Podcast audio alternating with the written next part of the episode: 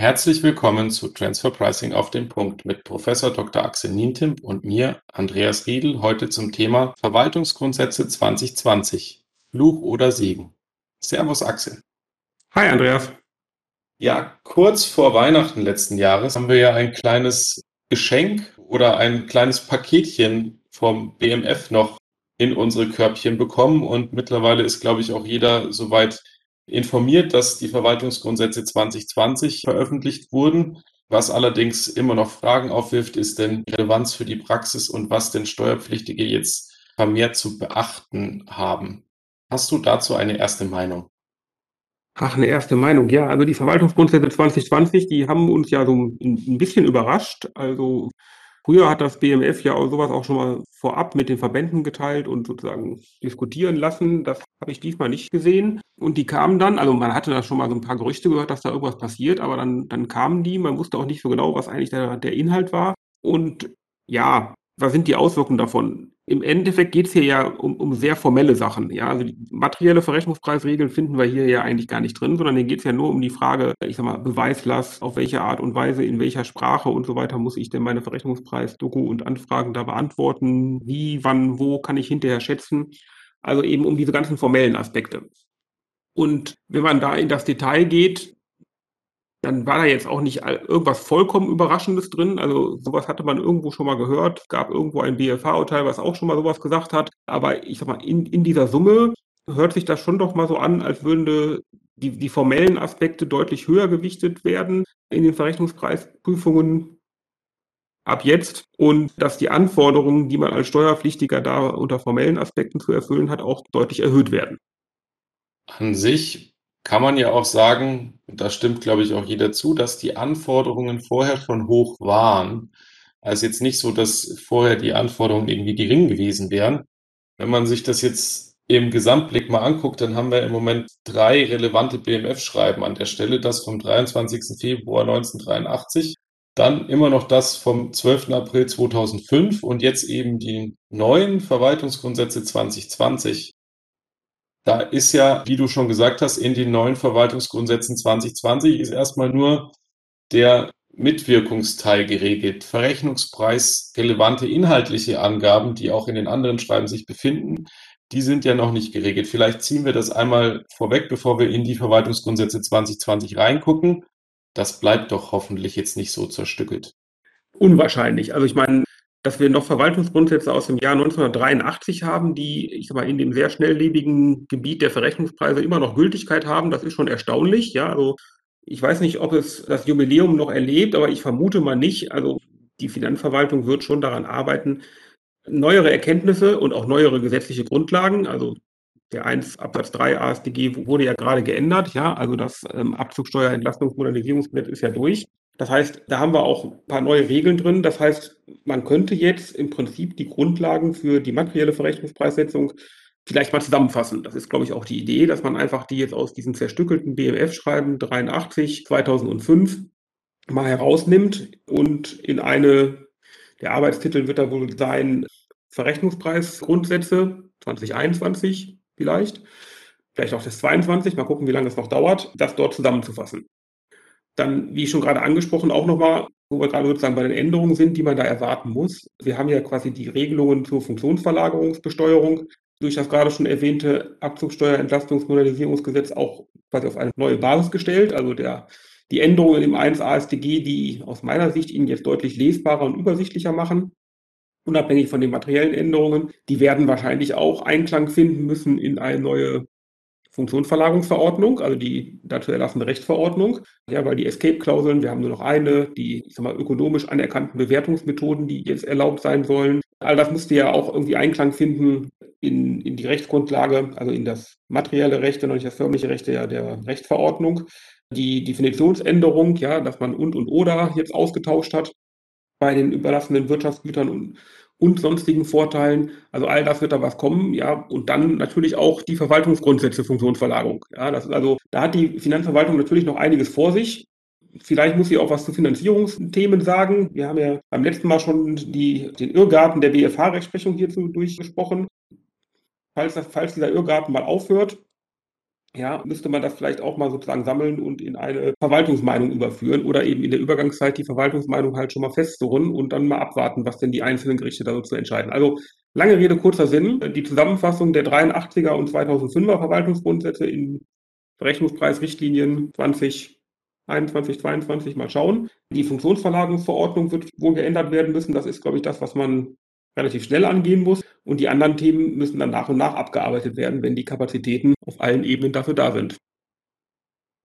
Wenn sie denn dann da sind. Ja, das ist, glaube ich, ein, ein guter Punkt, weil an sich, ob man denn in der Gesetzgebung nicht noch was tun müsste, auch mit dem, was dann vielleicht auf den durch die Gerichtsbarkeiten entschieden wird, sei es jetzt durchs EuGH oder durchs BFH, ob man da sich in Handlungszwang sieht, wird sich dann ja auch in der Zukunft noch zeigen. Und trotzdem fragt man sich ja gerade jetzt schon, welche Handlungen man vielleicht in Bezug auf die Verwaltungsgrundsätze 2020 angehen sollte und warum.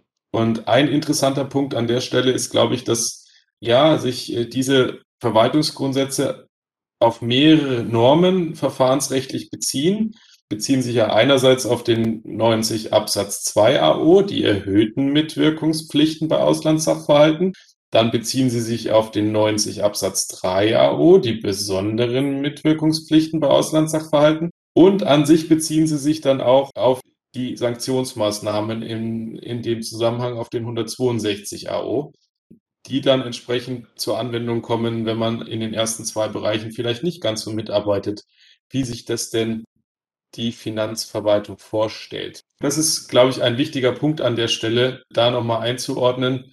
Das ist jetzt die Vorstellung der Finanzverwaltung, die man hier mal einfach zu Papier gebracht hat.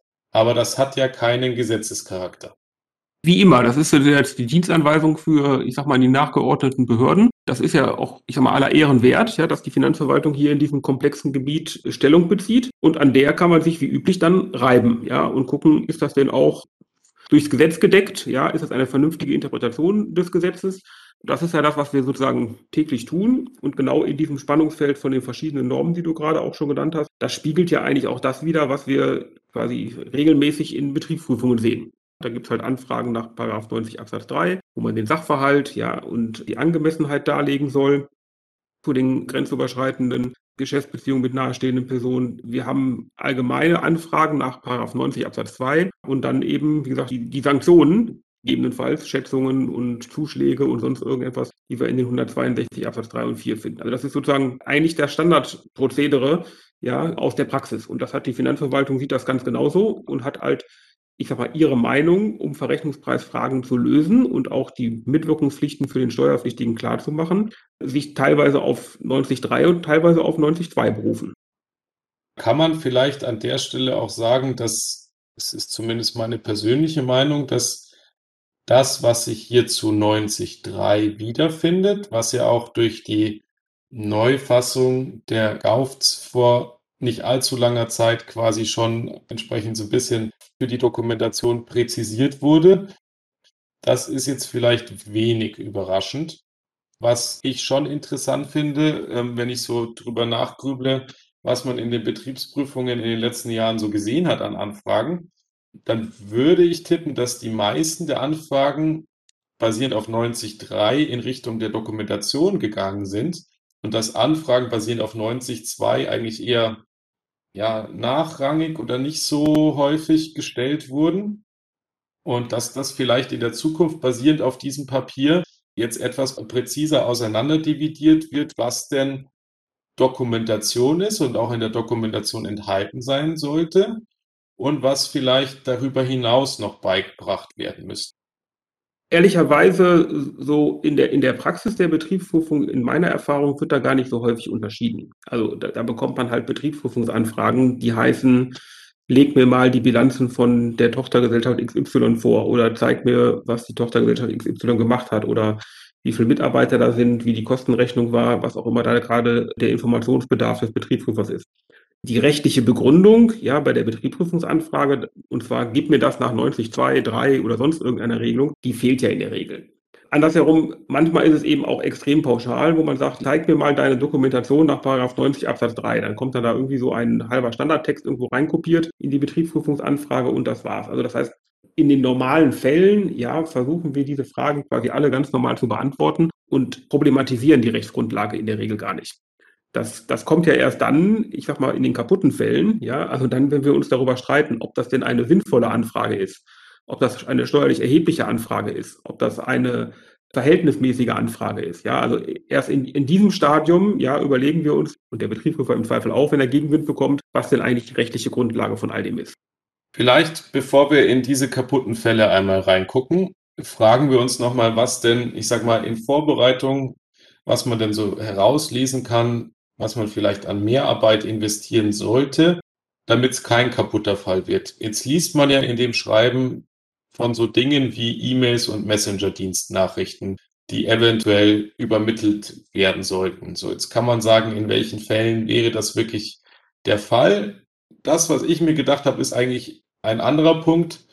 Technisch ist es ja jetzt schon möglich, jedes Telefonat aufzuzeichnen. Man fragt sich im puren Sarkasmus an manchen Stellen so, warum das hier nicht vorkommt und wo denn die Unterscheidung zwischen verschiedenen Kommunikationsmitteln entsprechend ist. Also es wird ja dann oft Bezug genommen auf Geschäftsbriefe und das Vorhalten von Geschäftsbriefen. Und jetzt kann ich sagen, in meiner persönlichen Kommunikation und auch in der Kommunikation vieler Unternehmen, die ich beobachte, hat eine Messenger-Nachricht nicht die gleichen Charakteristika wie ein Geschäftsbrief oder auch eine E-Mail. Und da würde ich zumindest ja dazu neigen zu sagen, dass das doch übers Ziel hinausgeschossen ist, was sich da findet.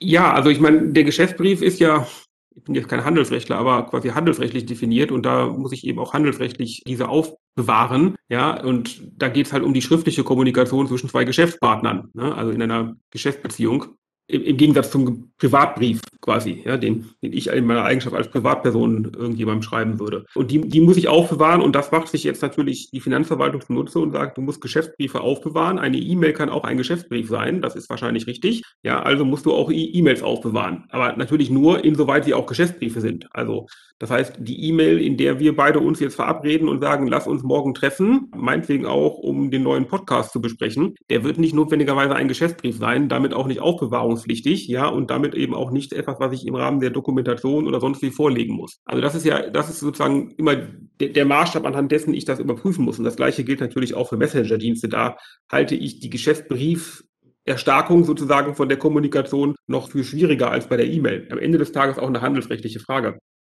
Also was wurde da eigentlich vereinbart?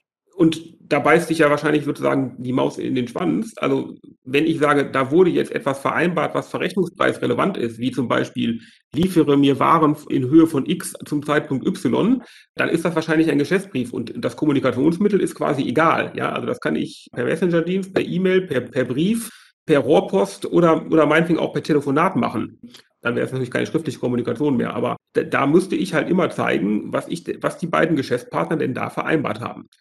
Wichtiger Punkt, da steht jetzt hier, finde ich, in den Verwaltungsgrundsätzen relativ absolut drin, ja, und da muss man sich eben auch mit beschäftigen, weil es können Geschäftsbriefe sein, da braucht man eben auch ein System, wie man halt diese Geschäftsbrief-E-Mails eben auch archiviert für den Zeitraum und auch zur Verfügung stellt. Aber der Verhältnismäßigkeitsgrundsatz sollte natürlich auch hier immer beachtet werden. Also ist es sinnvoll, ohne Not, ja, ich sag mal, alle E-Mails anzufragen zu einem bestimmten Sachverhalt?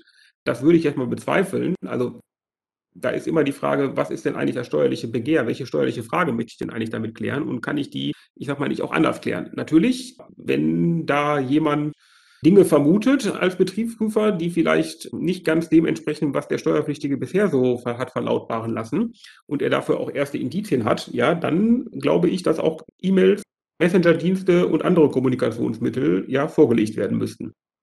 Aber nicht in jedem Fall. Also nicht einfach so per se wie zu Beginn der Prüfung, gib mir mal alle deine E-Mails mit deinen Tochtergesellschaften zum Beispiel.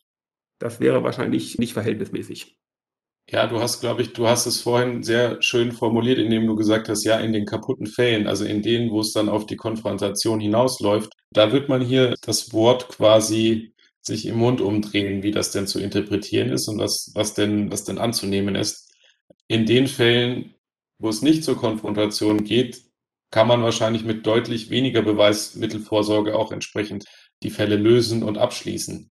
Was ich auch spannend finde, ist, wie die Finanzverwaltung annimmt, explizit, wie denn, in welchem Detaillierungsgrad fremde Dritte denn in ihren Verträgen Beweismittelvorsorge betreiben und auch festschreiben, welche Informationen denn A aufzubewahren und B auch an den Vertragspartner zu übermitteln wären. Das halte ich auch für ja, sehr, sehr gewagt, um es mal so zu sagen.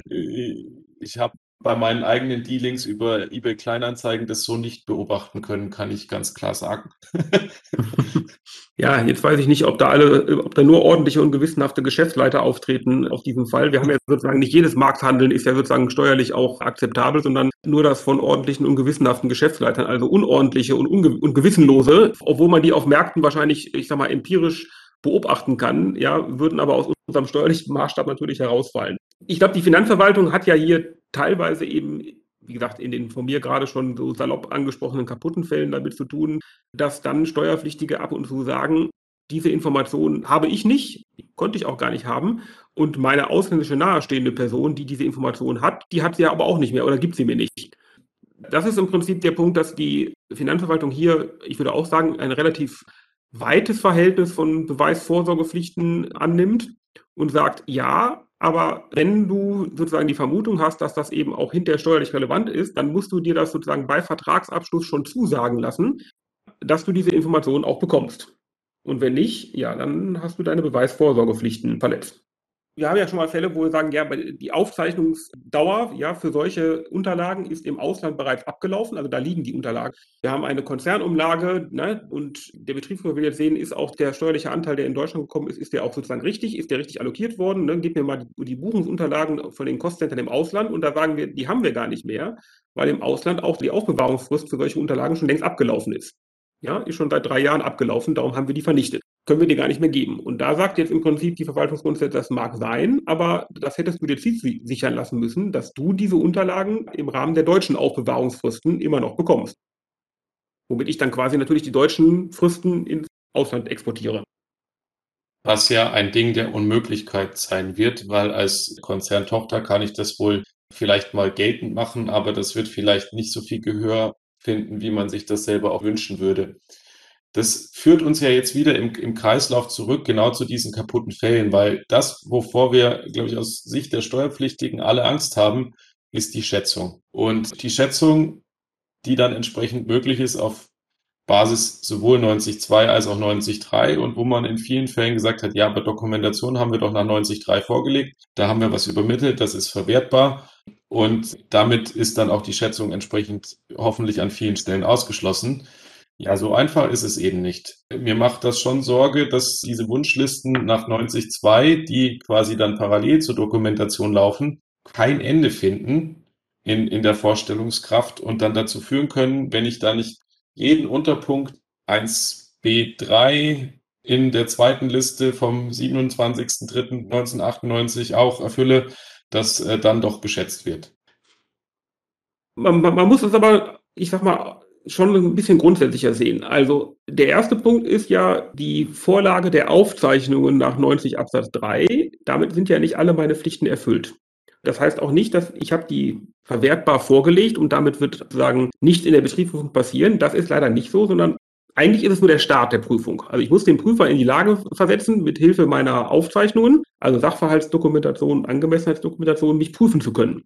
Er liest sich also diese Aufzeichnungen durch und dann hat er Fragen, die ich dann beantworten muss, nach 90.3 oder 90.2. Nun kann es sein, weil die Anforderungen an eine verwertbare Dokumentation sind ja auch gar nicht so gigantisch hoch. Also ich muss ja den Sachverhalt für einen fremden, sachkundigen Dritten nachvollziehbar erläutern und ich muss meine subjektive Sicht einer Angemessenheit der Geschäftsbeziehung darlegen. Nun kann es aber sein, dass der Betriebsprüfer trotz einer verwertbaren Dokumentation dazu kommt, dass die Verrechnungspreise falsch sind. Er sagt, okay, ich habe den Sachverhalt verstanden, habe mir dann auch mal noch andere Unterlagen angekommen, komme aber zu einer leicht anderen Einschätzung des Sachverhaltes, wie du bist gar kein Routineunternehmen, sondern Entrepreneur.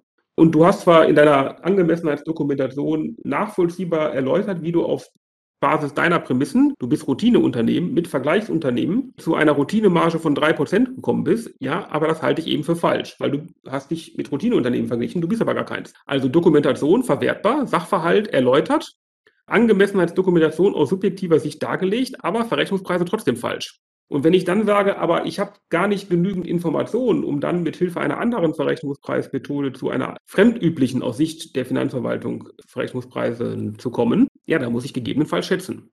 Und das ist, glaube ich, das, was die Finanzverwaltung will, auch wenn es in den Verwaltungsgrundsätzen 2020, ich sag mal, deutlich weiter bei bestimmten Blickwinkeln auf diesen Text lesbar ist.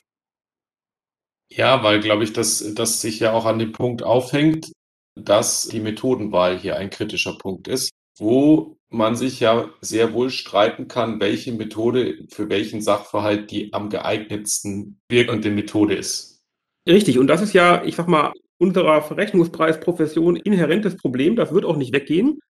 Der Gesetzgeber, die Rechtsprechung, ja, wird uns versuchen, da Hilfestellung zu geben. Einen, einen prominenten Fall haben wir dazu, ja. Also wir haben dieses sagenumwobene Urteil vom FG Münster. Da ging es um Finanztransaktionen und das beinhaltet eigentlich schon viele von diesen Aspekten, wo der Steuerpflichtige Preisvergleichsmethode für die fremdübliche Bestimmung der Darlehenszinsen genommen hat. Die Finanzverwaltung und dem folgend auch das Finanzgericht Münster gesagt hat, nein, die Kostenaufschlagsmethode ist richtig, also eine andere Verrechnungspreismethode. Und du musst mir als Steuerpflichtiger eben es auch ermöglichen, mithilfe dieser alternativen Methode, Kostenaufschlagsmethode, die Verrechnungspreise neu bestimmen. Und dafür hast du sogar Beweisvorsorgepflichten, obwohl du gar nicht wusstest, dass die Methode falsch war, ja, dass ich die Kosten von dem dem ausländischen nahestehenden Unternehmen bekommen, weil sonst kannst du die Kostenaufschlagmethode ja nicht nehmen. Wenn du es nicht hast, muss ich es halt schätzen. Also das ist ja im Prinzip genau diese Reihenfolge, die wir da gerade so gesprochen haben. Die mündliche Verhandlung beim BFH war, ich glaube, letzte Woche zu diesem Thema. Also in ein, zwei Monaten, na, vielleicht Sommerpause, drei Monaten, kriegen wir hoffentlich auch dann ein veröffentlichtes Urteil zu diesem Thema. Da bin ich mal sehr gespannt, wie der BFH sich eben zu diesen ganzen formellen Themen unabhängig von der Frage, was ist eigentlich ein angemessener Verrechnungspreis bei Finanztransaktionen, das wird uns also nochmal beschäftigen, wie er sich dazu aufstellt. Diese Frage, die können wir, glaube ich, in einem Podcast nach den Sommerferien gut nochmal aufarbeiten. Und dann ist ja vielleicht auch schon klar, ob es schon Verrechnungspreisrichtlinien 2021 gibt, die auch zu mehr Rechtssicherheit führen könnten und was sich sonst so in der Zwischenzeit getan hat. Bis dahin war es das heute mit Transfer Pricing auf den Punkt, einem WTS On Air Podcast. Die nächste Folge unserer Podcast-Reihe veröffentlichen wir bald. Bis dahin alles Gute und falls Sie Fragen oder Anregungen für uns haben, erreichen Sie uns unter der E-Mail-Adresse podcast.wts.de.